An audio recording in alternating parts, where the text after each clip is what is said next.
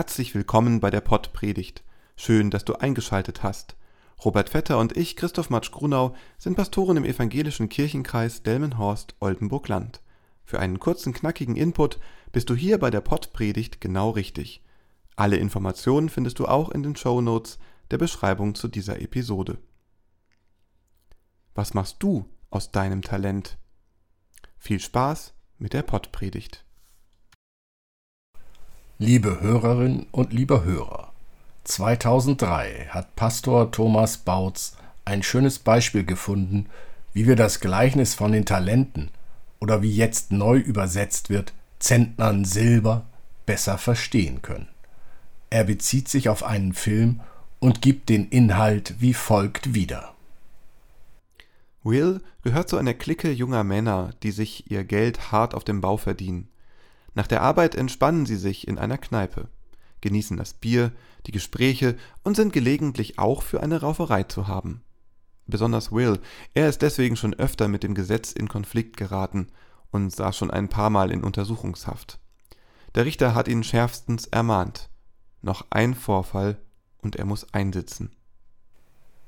Will hat noch einen Job an einer berühmten Highschool aber nicht etwa als wissenschaftlicher Mitarbeiter oder als Bibliothekar. Nein, er ist dort als Reinigungskraft angestellt. Dabei hätte er ohne weiteres das Zeug zu wesentlich mehr. Er löst nämlich in aller Heimlichkeit und Anonymität die kompliziertesten mathematischen Probleme, die ein Mathematikprofessor auf dem Flur an eine Tafel schreibt. Ellenlange Gleichungen und Formeln, von denen er sich durch seine Studenten eine Lösung erhofft. Eine solche Intelligenzbestie, die würde er nämlich umgehend in besonderer Weise fördern und für einen Award, einen Preis vorschlagen. Und siehe da, am nächsten Tag steht die Lösung an der Tafel. Der Professor beruft sofort eine Studentenvollversammlung im größten Lehrsaal ein. Er möchte, dass sich derjenige oder diejenige zu erkennen gibt, aber er stößt auf beharrliches und zudem unschuldiges Schweigen. Niemand von den Anwesenden hat das mathematische Wunder vollbracht. Erst später wird der Hochbegabte mit Hilfe der Verwaltung identifiziert. Will löst die abstrakten Aufgaben gleichsam en passant, im Vorbeigehen, indem er zum Beispiel während seiner Putzarbeiten das Problem notiert und daheim löst, um am folgenden Tag bereits den Professor mit der Lösung zu beglücken. Der möchte ihn natürlich sofort unter seine Fittiche nehmen. Aber da stellt sich ein Riesenproblem. Will ist wieder straffällig geworden und hatte nun beim Richter ausgespielt. Nur eine einzige, diesmal allerdings juristische Möglichkeit wird Will angeboten. Wenn er sich in ambulante psychiatrische, psychotherapeutische Behandlung begibt und aus dieser als gesellschaftsfähig entlassen würde, käme er um eine Haft herum. Aber welcher Psychiater soll den schwierigen jungen Mann behandeln? Will ist nämlich nicht einseitig begabt. Er ist auch sehr belesen und versteht unter anderem auch einiges von Literatur und Geschichte, wenn auch nur theoretisch.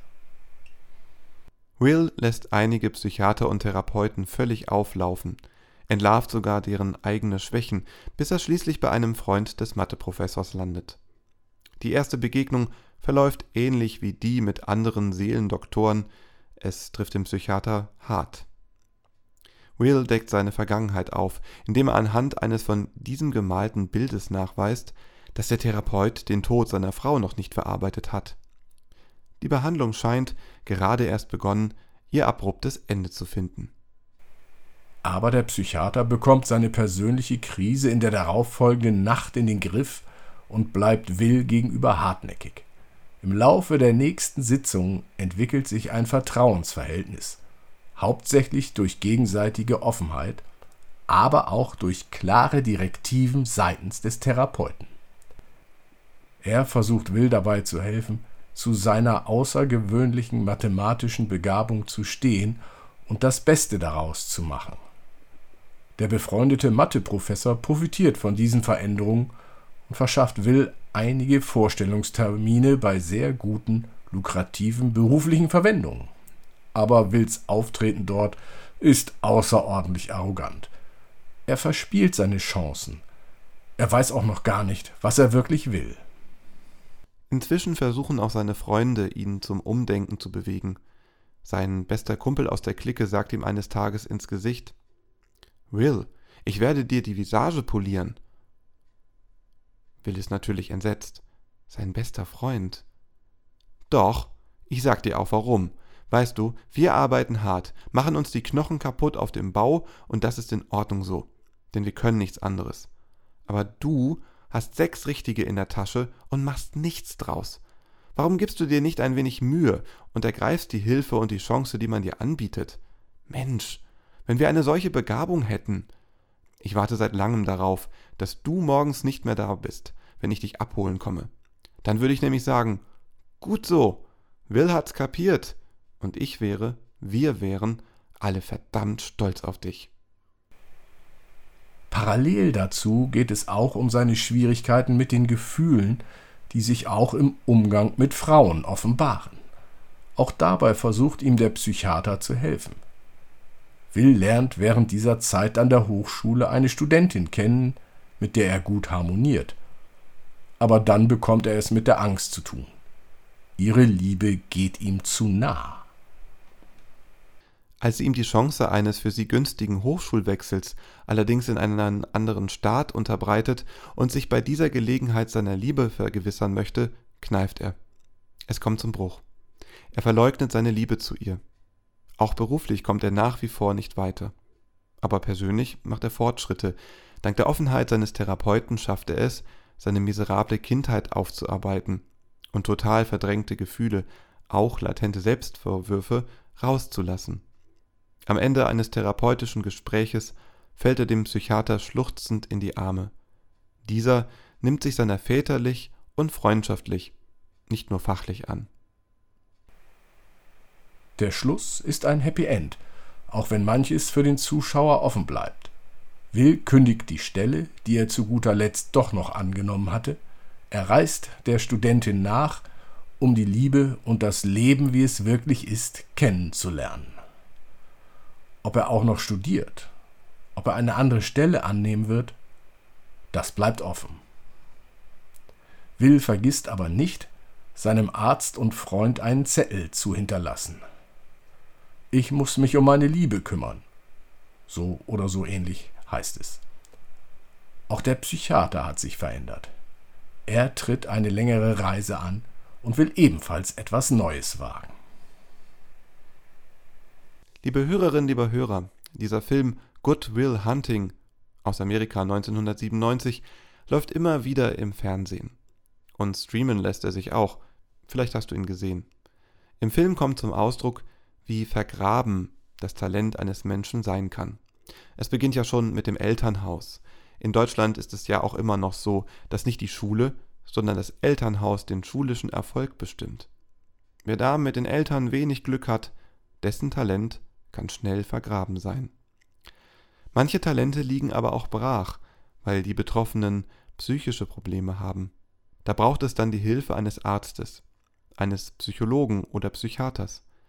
Das ist aber auch kein leichter Weg, wie in dem Film deutlich wird.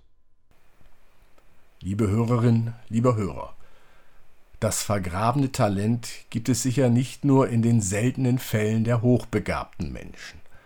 Viel häufiger finden wir vergrabene Talente, oder finden sie gerade nicht, weil sie ja vergraben sind, bei den Menschen in unserer Umgebung. Und da kommen du und ich ins Spiel. Die Frage, die sich stellt, warum wird ein Talent vergraben? Was sind die Gründe? Zum einen ist da der Neid. Die anderen haben mehr Talente bekommen. Im Gleichnis erzählt Jesus, dass einer fünf und einer zwei Talente bekommt, derjenige, der es schließlich vergräbt, jedoch nur eines. Da spielt sicherlich der Neid eine große Rolle, aber natürlich auch die Angst zu versagen. Ich fürchtete mich, ging hin und verbarg deinen Zentner, wird ja auch direkt gesagt. Das Vergraben hat dem neidischen und ängstlichen Menschen Sicherheit gegeben. Aber diese Sicherheit war nur eine scheinbare, denn was hätte nicht alles möglich sein können, wenn er es nicht vergraben hätte. Die beiden anderen haben ja ihre Talente vervielfacht. Die Möglichkeiten, die Talente bieten, sie können ja auch nur ergriffen werden, wenn eben diese Talente eingesetzt werden, wenn es probiert wird, ausprobiert wird. Ansonsten passiert nichts. Und wenn nichts passiert, dann staut sich Wut auf und muss raus. Im Film schlägt Will dann zu. Im Gleichnis wird der Geber des Talentes beschimpft.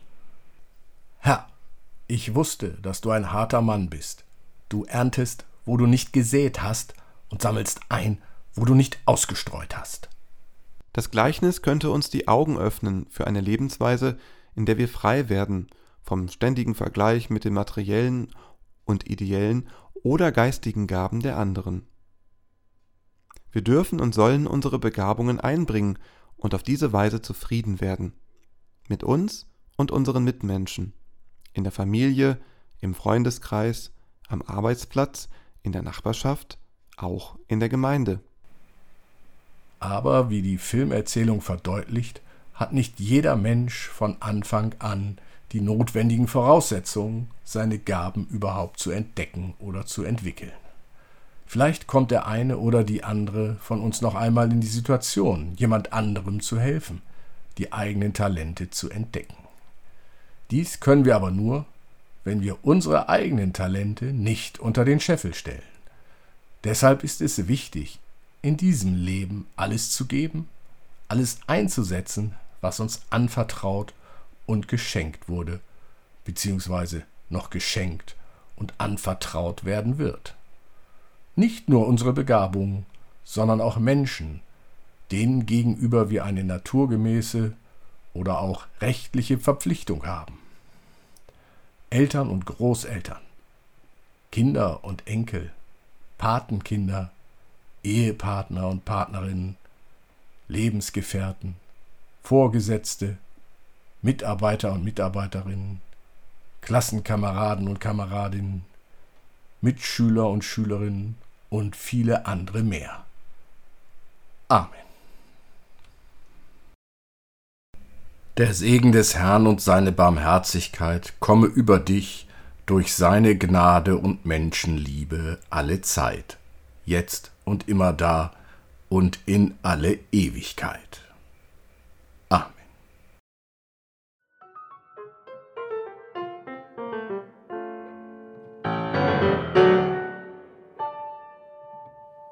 Dieser Podcast ist ein Angebot des evangelisch-lutherischen Kirchenkreises Delmenhorst-Oldenburg-Land